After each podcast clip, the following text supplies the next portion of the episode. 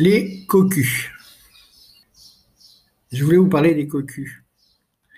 Euh, c'est un sujet dont on ne parle pas souvent, les cocus, parce qu'on en a honte. Et c'est vrai que c'est jamais agréable euh, ni d'être cocu, ni euh, de parler à un cocu, ni même de savoir si on est cocu ou pas. On peut avoir des, doutes. Mais ce qui est bien avec les cocus, c'est que tant qu'on n'est pas devant le fait accompli, bah, finalement, on n'est pas cocu. Et être cocu, c'est un état transitoire, parce que ça dure euh, assez rarement. Une fois qu'on est cocu, ben, les choses avancent. Sauf en politique. En politique, on peut être cocu à vie. Moi, personnellement, ça fait 40 ans que je suis cocu. Ça fait 40 ans que je vote, ça fait 40 ans que je me dis non, mais là, euh, ça va aller. Là, euh, celui qui a été élu, il sera moins voleur, moins escroc, moins pourri, moins tordu que celui d'avant. il y a des variations, hein, évidemment. Il y a celui pour lequel on vote et qui est président de la République. Il y a celui pour lequel on vote et qui est votre député. Et il y a celui pour lequel on vote qui n'est que votre maire, mais qui est aussi celui que vous connaissez le mieux et qui vous fait sentir le plus cocu. En tout cas, toujours est-il qu'être cocu, c'est jamais agréable. Parce que c'est une prise de conscience. C'est une prise de conscience qu'on a merdé. Alors évidemment, pour être cocu, il faut être deux, voire trois. En tout cas, dans le cas d'un couple, il faut être trois. En politique, on n'a pas besoin d'être trois. Il suffit d'être deux. Le pourri pour qui vous avez voté, que vous êtes cocufié, heureusement.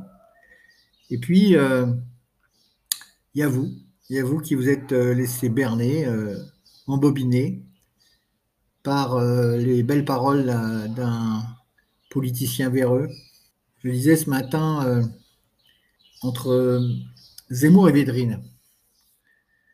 Zemmour, vous connaissez, c'est la star actuelle de CNews, c'est celui qui va peut-être prendre la place de Marine Le Pen. Et Védrine, c'est un ancien ministre. C'est un ancien ministre des Affaires étrangères de François Mitterrand. Alors pour les plus jeunes, François Mitterrand, c'était en 1981, c'est-à-dire il y a 40 ans. Védrine a été euh, ministre des Affaires étrangères de Mitterrand, je crois en 83 ou en 85, je ne me souviens plus vraiment. En tout cas, il y a au moins 35 ans. Et ce qui est extraordinaire avec les cocus, c'est que 35 ans après, ils sont toujours là. Enfin, non pas avec les cocus, mais avec ceux qui vous ont cocufié.